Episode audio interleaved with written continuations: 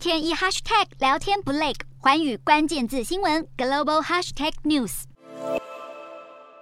眼看离境班机刷一整排取消，乘客内心五味杂陈。继二十号，比利时工会发起七万人大罢工，让布鲁塞尔机场为之瘫痪。二十一号，瑞安航空工会也预告，二十五号将在法国和意大利等地再次发起罢工，为期二十四小时，对工作条件不周以示抗议。不满公司只给机组人员最低工资，也不尊重法定的休息时间。而就连竞争对手易捷航空的西班牙机组人员，也将在七月展开罢工九天，来抗议薪资太低。全球通膨飙升引发的不满之下，正在蔓延欧洲。而不止航空业，就连海运也大受冲击。尽管中国坚称在封城两个月之后，上海港的货柜运力几乎已经恢复，但是日经报道，日本五月的航空货物出口量降到八万吨出头，几乎比去年少了近一成。已经是连续五个月陷入萎缩，主因还是上海封控的影响持续，重挫了发往上海的货物量。另一方面，九号德国超过一点二万名的码头工人罢工是数十年来首见，已经导致了多个港口停摆，进一步影响全欧洲的供应链。而北大西洋的另一头，美西码头工人合约到期，下半年可能出现的罢工问题也引发贸易商担忧。另一方面，五月底长荣海运在股东会上指出，正积极为旗下的船只加装脱硫器，以使用高流油来节省。省燃油支出，也显示在航运公司的安排之下，不少货柜船为了加装脱硫器进了船坞。